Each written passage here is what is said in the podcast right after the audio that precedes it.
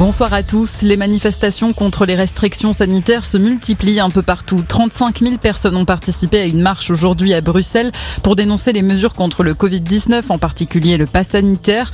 Euh, plusieurs manifestants brandissaient des drapeaux nationalistes euh, flamands. Certains ont jeté des projectiles aux forces de l'ordre. La police a dû utiliser des canons à eau et des gaz lacrymogènes.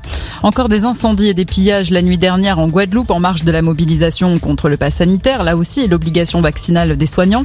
Euh, 30 27 personnes ont été interpellées. Une situation intolérable et inacceptable pour le porte-parole du gouvernement. Gabriel Attal estime qu'il faut poursuivre le dialogue avec les élus.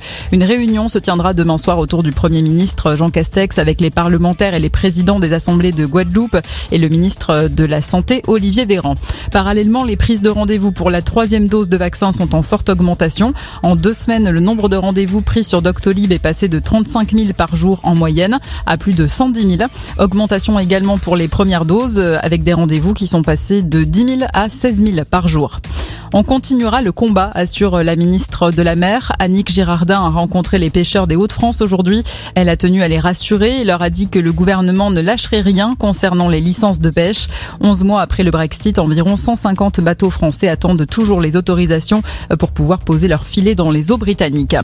Apparition de Peng Shuai à un tournoi de tennis de Pékin. La joueuse de tennis chinoise avait disparu au début du mois après avoir accusé un ancien responsable du Parti communiste d'un rapport sexuel forcé.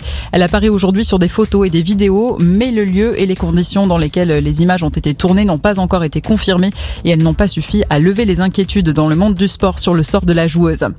Allez, on passe au foot avec la 14e journée de Ligue 1. Brest s'est imposé tout à l'heure à domicile contre Nantes 4 à 0 à 20h45. Place au choc entre Lyon et Marseille. Bonne fin de journée à tous.